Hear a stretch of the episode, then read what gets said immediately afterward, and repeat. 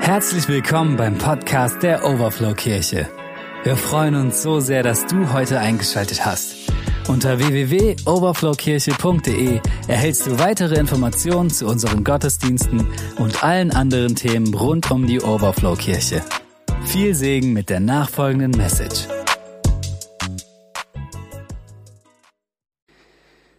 Ihr Lieben, ich möchte euch echt dazu ermutigen, nicht aufzuhören, demütig zu sein.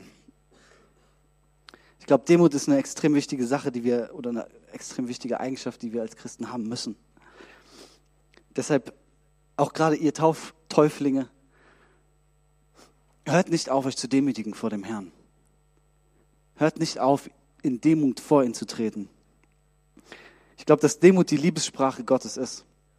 Ich glaube, dass wenn wir demütig vor ihn kommen, dass es einfach so viele Dinge löst. Und ich glaube, dass wenn du hier bist und du sagst, hey, ich habe solche Probleme, äh, in, die, in die Gegenwart Gottes zu kommen, wenn ich alleine bin oder ähm, auch wenn ich ihn zu Hause alleine suche, aus Erfahrung kann ich dir sagen, ganz oft ist der Grund Stolz. Das ist die Ursünde, das ist quasi die erste Sünde, die dazu geführt hat, dass der Teufel aus, aus dem Himmelreich auch rausgeflogen ist. Das ist die Sünde, die er uns heutzutage immer wieder vorhält, mit der er die ganze Welt einlullen will. Ähm, und es ist, es ist etwas, was, was die Bibel auch ganz klar sagt. In Jakobus 4, Vers 6 ähm, sagt die Bibel, dass, dass Gott dem Stolzen widersteht und dass er dem Demütigen seine Gnade schenkt. Und das ist so ein tiefes Geheimnis für uns, was wir echt annehmen können als Christen. Ich höre sehr wenige Leute darüber reden, aber ich glaube, dass Demut eine extrem wichtige Eigenschaft für uns ist. Die Bibel nennt es auch sich selbst verleugnen. Oder der Ronaldo hat letztens in der Predigt gesagt, ihr müsst sterben. Fand ich auch richtig gut. Und es klingt so krass, aber die Bedeutung davon ist eigentlich, dass wir das Ich zurückstellen. Dass wir unsere Gedanken, unseren Willen, unsere Wollen einfach mal zurückstellen und erst fragen, was willst du, Herr? Wo geht's, wo geht's lang, Herr? Und wenn wir so leben, dann verspricht uns die Bibel Begegnung mit ihm. Dann verspricht uns die Bibel Frieden von ihm. Und was das Allercoolste ist, es gibt ja diese Bibelstelle, die sagt, dass alles andere uns zufallen wird. Das heißt, das Einzige, was wir wirklich machen müssen, ist das, um alles andere einfach zu, damit uns alles andere einfach so zufällt. Wie cool ist das bitte? Deshalb lasst uns wirklich diese Lobpreiszeiten und Anbetungszeiten nutzen, um einfach wirklich in Demut vor ihn zu treten. Und immer wieder dieses Wunder unserer Erlösung uns vor Augen zu halten. Ich habe auch ein Buch übersetzt, ähm, das heißt Halte das Blut warm. Und in dem Buch geht es genau darum, dass wir ähm, niemals vergessen, oder dass wir uns, das ist so ein 30-Tages täglicher Reminder, ähm, dass wir nicht vergessen, was das Blut eigentlich bedeutet, was das Kreuz für uns bedeutet und es immer wieder, jeden Tag neu, jeden Tag neu einfach in uns drin aufzuarbeiten. Und wenn wir das machen, dann entsteht in uns Identität, dann entstehen in uns Dinge, die, die einfach, ja, auch alles andere ausräumen. Und äh, das war jetzt keine extreme Schleichwerbung für dieses Buch. Ihr könnt es zwar bei mir kaufen, ähm, aber von dem Gewinn geht fast alles an den Schreiber und ähm, deshalb ist es auch okay, dass ich das jetzt sage, ähm, weil das unterstützt einen extrem coolen ähm, ja, Evangelisten. Äh, aber, aber in diesem Buch, dieses Buch, das hat mir auch selbst so viel gezeigt und so viel ähm, bedeutet, weil es immer wieder neu für mich, ähm, ja, mir einfach zeigt und sagt, hey, dieses Blut ist genug und dieses Blut ist jeden Tag neu da. Und ich glaube, dass wir als Christen dann versagt haben, wenn uns das Werk vom Kreuz nicht mehr unser Herz bewegt. Deshalb glaube ich, ist es so wichtig, dass wir dieses Blut warm halten.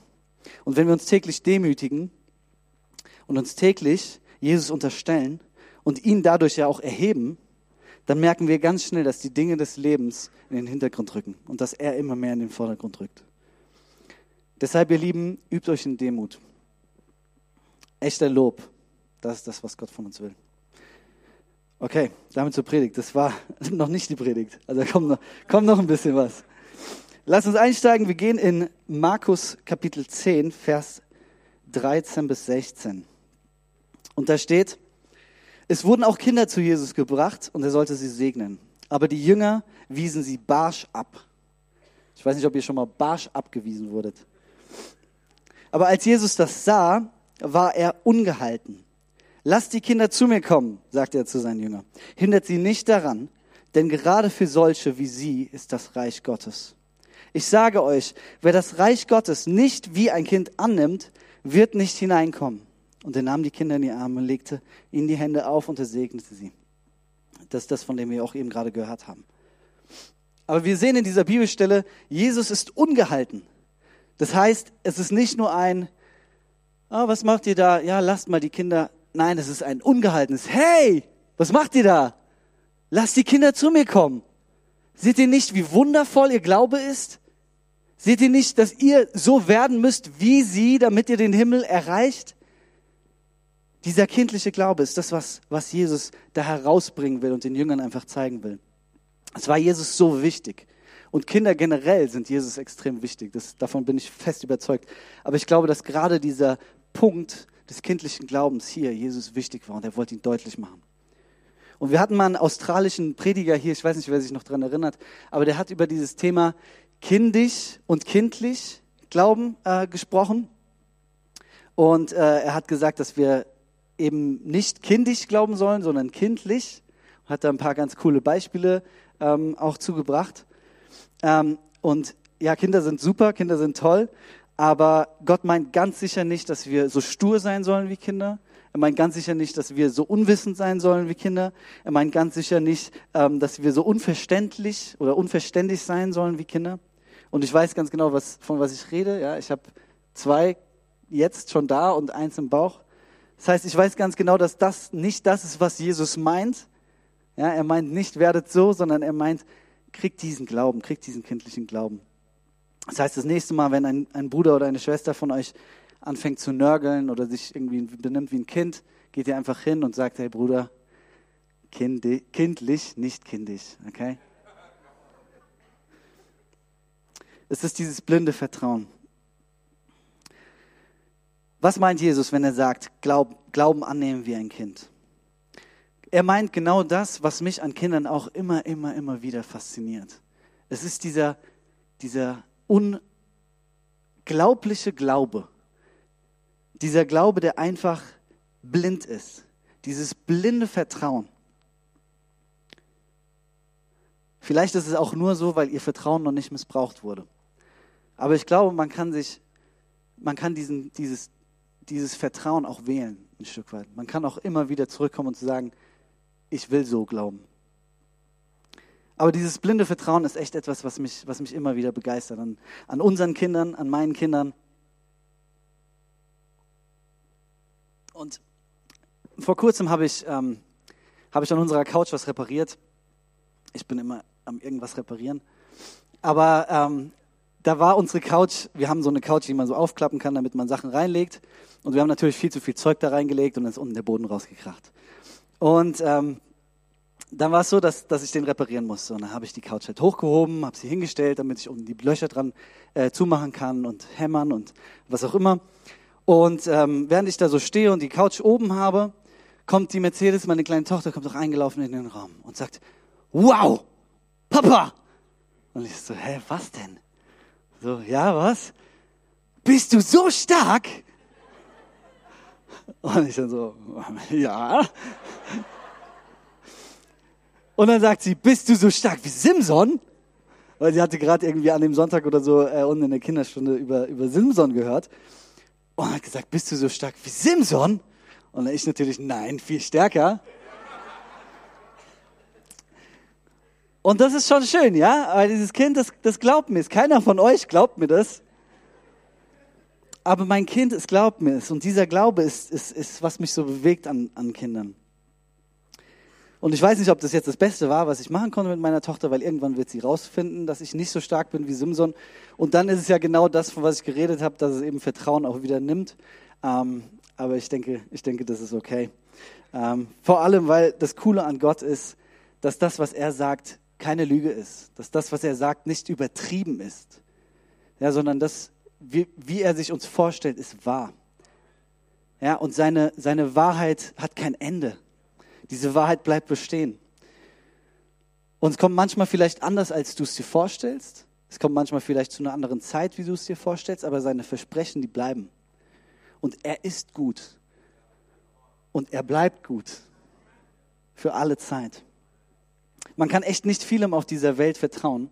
Ich meine, wenn du wirklich in allen Dingen einfach blind vertrauen würdest wie ein Kind, dann würdest du wahrscheinlich zehnmal am Tag von so einem indischen Callcenter gescammt werden. Deshalb, man kann nicht allem vertrauen, aber beim Evangelium lohnt es sich tatsächlich, dieses blinde Vertrauen anzunehmen und einfach alle Chips auf diese eine Karte Jesus zu setzen, weil es sich wirklich lohnt, sich da nochmal in diesen kindlichen Glauben hineinzuversetzen und einfach komplett zu glauben. Es lohnt sich bei einer Sache auf dieser Welt, lohnt es sich. Vielleicht bei zwei, bei der Frau, wenn man die richtige gefunden hat. Aber es lohnt sich vor allem beim Evangelium. Weil die Wahrheit, die dahinter steht, die wird niemals vergehen. Hier können wir wirklich blind vertrauen. Wir können glauben, dass unser Papa wirklich alles kann. Und dass unser Papa auch wirklich stärker ist als Simson. Er ist stärker als deine finanzielle Situation. Er ist stärker als deine, als deine Probleme. Er ist stärker als deine kaputten Beziehungen.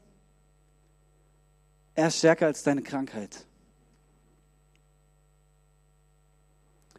Wenn wir erstmal das Evangelium angenommen haben, in seiner vollen Größe, in seinem vollen Umfang, wenn wir wirklich glauben wie ein Kind, dann entfesselt es auch gleichzeitig die Vorzüge eines Kindes.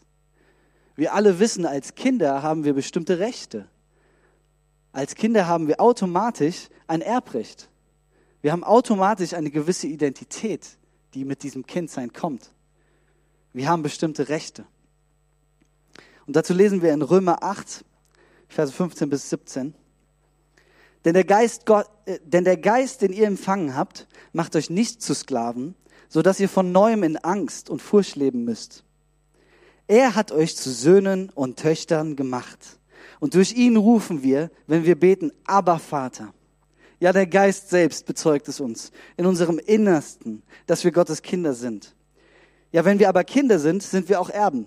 Erben Gottes und Miterben Christu, Christi. Dazu gehört allerdings, dass wir jetzt mit ihm leiden. Dann werden wir auch in seiner Herrlichkeit mit ihm teilhaben. Die große Hoffnung auf die zukünftige Herrlichkeit. Römer 8 umfasst so viele coole Dinge. Also wenn ihr eine Sache heute Abend lesen wollt, einfach weil ihr jetzt noch so gehypt seid, und dann lest Römer 8 lest ganz, den ganzen Römerbrief. Aber lest Römer 8, ist richtig brutal. Aber den einen Punkt, den ich äh, rausgreifen möchte, der für mich eine der, der, der besten Wahrheiten ist, ähm, die auch hier in, in diesem Teil von Römer 8 einfach angesprochen werden, ist, uns wird Identität zugesprochen. Du Kind Gottes, du, der du Kind bist, du, der du vom Geist erfüllt bist, du, der du von Gott auserwählt bist. Du bist Erbe Gottes, Miterbe Jesu. Wenn wir diese Wahrheit annehmen, dann nimmt es gleichzeitig auch den gesamten Druck, den die Welt uns immer aufdrückt. Die ganze Macht davon wird automatisch einfach weggenommen. Weil die Welt sagt dir, du musst dich beweisen, nur wenn du Einfluss hast, nur wenn du Geld hast, dann bist du etwas. Aber wenn wir diese Wahrheit annehmen, dann nimmt es den ganzen Druck dieser Welt jegliche Macht. wenn wir verstehen, dass wir wirklich Gottes Kinder sind, wenn es nicht nur metaphorisch oder im übertragenen Sinne für uns ist, sondern du bist Kind Gottes. Du bist Kind Gottes. Dann bringt es eine ganz neue Realität mit sich für uns. Es verändert alles. Weil das Streben nach Ruhm und Macht verschwindet. Weil du ganz genau weißt, dass du bereits den größten Wert zugeschrieben bekommen hast. Du bist bereit wertvoll, bereits wertvoll. Wenn du verstehst, dass der Sohn Gottes der höchste, allerhöchsten Könige bereit war für dich, sich zu erniedrigen, auf die Welt zu kommen, hier zu leiden und dann zu sterben für dich, dann weißt du, was du wert bist. Dann brauchst du nicht um Annahme und Anerkennung irgendwo anders zu suchen, sondern du weißt, dass du bereits angenommen bist. Und genau das heißt es, kindlich zu glauben. Das bedeutet es, kindlich zu glauben. Zu wissen, wer du bist, weil du deinen Vater kennst.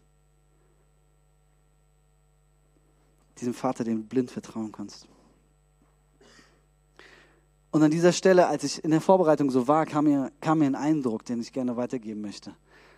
Und zwar habe ich jemanden gesehen, ähm, es können auch mehrere Personen sein, ich glaube, es ist ein junger Mann.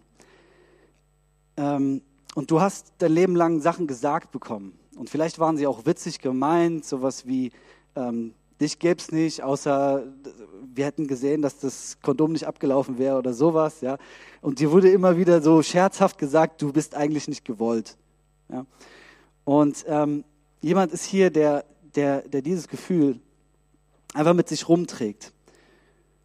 Und ich möchte dir eine Sache sagen. Du bist gewollt. Du bist geliebt. Und es gibt jemanden, der für dich ans Kreuz gegangen ist. Du findest Annahme beim Herrn der Herrlichkeit. Wisst ihr, wenn ich über diese Sachen nachdenke, dass man äh, von sich selbst denkt, ich bin überhaupt nicht gewollt oder ich, ich, ich bin einfach nur ein Unfall oder ein Zufall, dann denke ich immer wieder an eine Sache, wo, wo, wo Gott mir einfach so tief in mein Herz gesprochen hat. Und zwar waren wir auf der Bibelschule zusammen in Amerika und ich habe mir morgens immer eine Stunde genommen ähm, in Anbetung und habe hab einfach, einfach Gott gesucht. Und eines Morgens, ihr könnt mir das glauben oder nicht, das ist mir egal, aber eines Morgens, ähm, ich weiß gar nicht, ob die Lilly schon schwanger war, wir wussten, also wenn, dann war es definitiv noch am Anfang der Schwangerschaft, wir wussten nicht, was das Kind wird. Ähm, eines Morgens ich, stand ich da in der Gegenwart Gottes und er hat mich in eine Vision reingezogen, wo ich, wo ich die Mercedes auf dem Arm gehalten habe, meine Tochter. Und ich hatte dieses Kind auf dem Arm, bevor es da war. Das heißt, für mich hatte das zum einen bedeutet, ich muss mir keinen Gedanken um Jungennamen machen. Deshalb immer, wenn wir darüber geredet haben, ich habe es der Lady nicht gesagt, aber es war mir voll egal, was der Jungenname war, weil ich wusste ganz genau, es wird ein Mädchen und es wird diese Mercedes, dieses wundervolle Kind.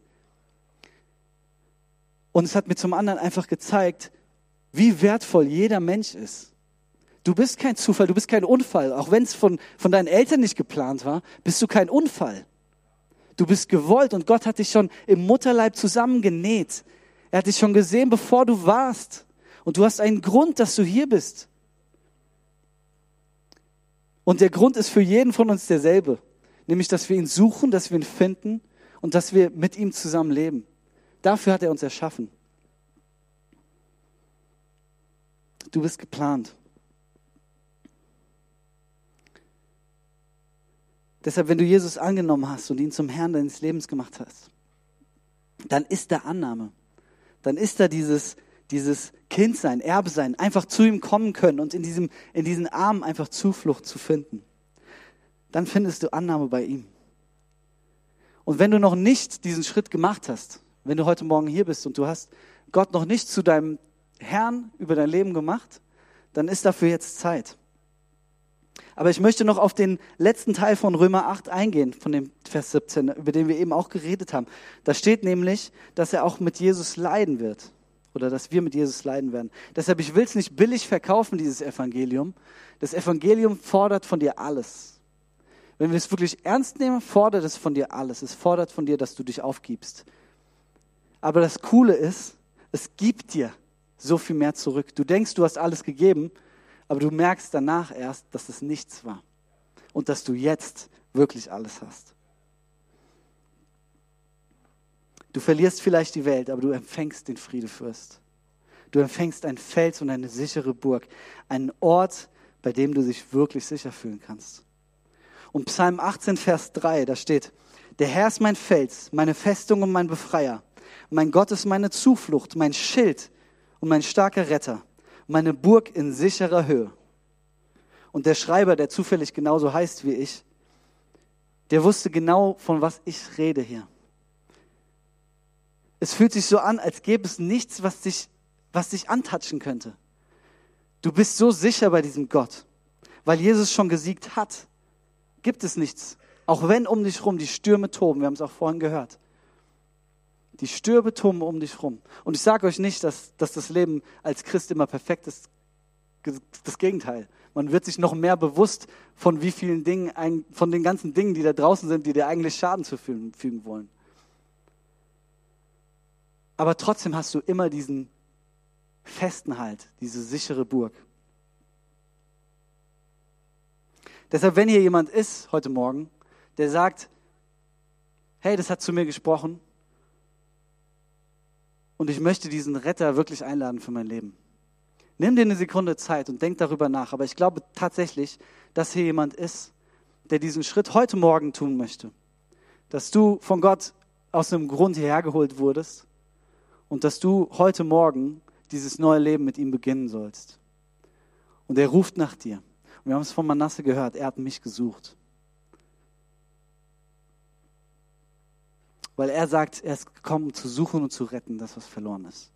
Und wenn du heute Morgen hier bist und du bist verloren, komm zum Retter. Und wenn hier jemand ist, dann kannst du dich ganz kurz einfach melden und dann wollen wir einfach beten für dich. Ich werde jetzt hier rumgucken. Das ist jetzt dein Moment, wo du dich wirklich melden kannst, wenn du dein Leben Jesus geben möchtest. Alles klar? Gibt es noch jemanden? Einen mutigen hatten wir.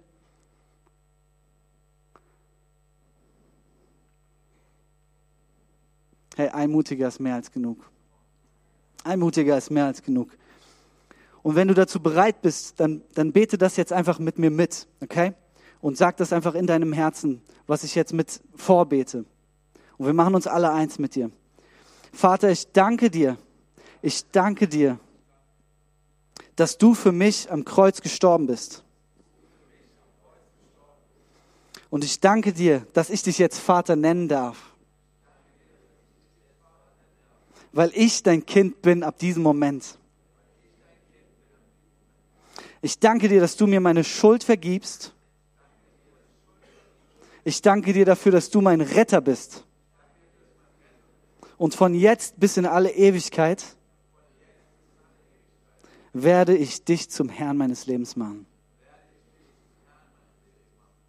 Amen. Amen. Hey, ich glaube,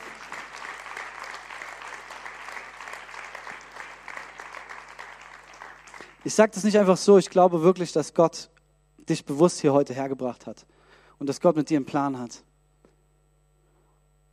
Und wir haben noch ein bisschen Platz. Wenn du dich taufen lassen willst, es spricht nichts dagegen, gell, dass du einfach da reinspringst gleich. Ich bring dir auch eine Hose.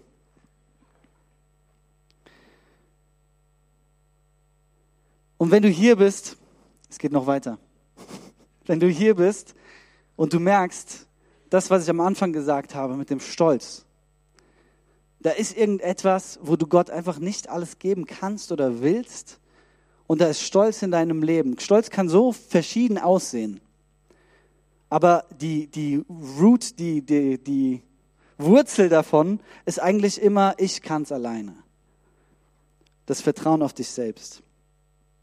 Und wenn du merkst, der Heilige Geist zerrt an dir und fragt dich, bist du bereit, alles zu geben, dann werden wir gleich nochmal beten. Du musst dich nicht melden, aber nutze die Zeit des Gebets gleich, um wirklich aktiv Sachen anzusprechen mit Gott und sie ihm hinzugeben. Und eine Sache möchte ich noch ähm, ansprechen. Und zwar, wenn du ganz neu heute sagen möchtest zu Gott, dein Wort, deine Zusagen, das, was du über mein Leben ausgesprochen hast, aber auch grundsätzlich das Evangelium, ich möchte es ganz neu kindlich glauben. Wenn du heute hier bist und einfach merkst, hey, ich, hab, ich, ich bin davon abgekommen, von diesem blinden Gott vertrauen, wenn du sagst, ich möchte ganz neu wirklich dir alles geben, dann kannst du das auch gleich machen, wenn wir beten. Genau, lass uns doch nochmal dafür beten, für die, die zwei Sachen. Ja, Vater, ich möchte dich bitten, dass du wirklich stolz wegrasierst. Raus damit. Ab damit, Vater. Stolz hat keinen Platz in uns. Herr, wir wissen, alles kommt von dir, alles ist von dir und alles ist durch dich. Und Herr, wir danken dir dafür. Herr, wir feiern unsere Gaben und Talente, die du uns geschenkt hast, aber wir feiern den, den Geber dieser Gaben, Vater. Und wir feiern dich für alles, Herr. Und wir kommen voll Demut zu dir. Wir kommen mit einfach Lobpreis und Preis zu dir, Herr. Und wir geben dadurch allen Stolz und alles, was uns selber immer wieder einredet. Wir können es alleine, wir schaffen es alleine, geben wir ab vor dein Kreuz, Vater. Es hat nichts mit uns zu tun. Weg damit. Im Namen Jesu, Herr. Und genauso bitten wir dich einfach, dass du heute Morgen neu die Herzen anrührst dass du heute Morgen neu uns zeigst, dass es sich lohnt, auf, diesen, auf dieses Evangelium den kompletten Glauben, alle Chips, all in, einfach hinzulegen, Herr. Wir wollen jemand sein als Christ, der, der 100% gibt, der 100% glaubt, Vater. Und so machen wir das heute. Im Namen Jesu. Amen. Als praktisches, wie kann das aussehen? Wie kann das aussehen? Gott wirklich alles zu geben? Oder, oder wie kann es aussehen, neu kindlich zu glauben? Hey, dir wird was gesagt von der Welt, das sieht so und so aus, aber du weißt ganz genau, Gott sagt was anderes. Dann ist es, ist es dieser kindliche Glaube, der sich hinstellt und sagt, es ist mir egal, was die Welt sagt, ich glaube. Du kriegst eine Diagnose, egal wie schlimm sie ist, du weißt ganz genau, hey, das ist eine Diagnose, schön und gut. Ich preise den Herrn für Ärzte, aber das ist, was ich glaube. Okay, und das ist das, wie wir praktisch dieses Leben einfach ausleben können mit kindlichem Glauben. Deshalb nehmt das mit. Gut, ähm, eigentlich am Ende, aber eine Sache wollte ich noch mitgeben. Sorry, sorry, ich bin jetzt schon vielleicht ein bisschen drüber, aber ihr Täuflinge, eine Sache an euch. Und zwar habe ich das dem Manasse auch schon ähm, so mitgegeben, aber ich glaube, das ist für alle von euch, das ist für alle von uns, das ist für mich genauso, aber es ist heute für euch, heute ist ein besonderer Tag für euch. Als ihr euer Leben Jesus gegeben habt, als ihr euch taufen lassen habt oder wann auch immer der Moment war, wo ihr gesagt habt, Herr, sei du der Herr meines Lebens. Ob ihr es wusstet oder nicht, da habt ihr ihm eine Sache versprochen. Es gibt eine Sache, die er von euch fordert. Und diese Sache ist eure Zeit. Ich möchte, dass ihr euch das bewusst macht. Er fordert nicht von euch, dass ihr ihm versprecht, ab jetzt bin ich perfekt. Wenn ich hier rauskomme, bin ich perfekt.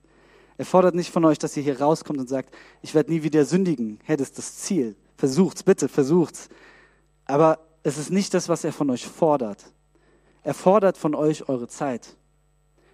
Und ich glaube, dass wir ihm wirklich zwei Dinge schuldig sind, nämlich unsere Liebe und unsere Zeit. Und wenn wir ihm unsere Liebe und unsere Zeit geben, dann kommt alles andere von selbst. Weil wenn du ihm wirklich deine, deine Liebe und deine Zeit gibst und ihn in Demut suchst, dann wird er dir begegnen. Und wenn er dir begegnet, wird er dich verändern. Und wenn er dich verändert, dann kann er dich zum Segen setzen für andere und für dich selbst. Deshalb diese Zeit ihm geben ist der absolute Nullpunkt. Das ist essentiell. Okay? Deshalb gebt ihm Zeit. That's it. Hey, seid gesegnet, ich freue mich. Fertig.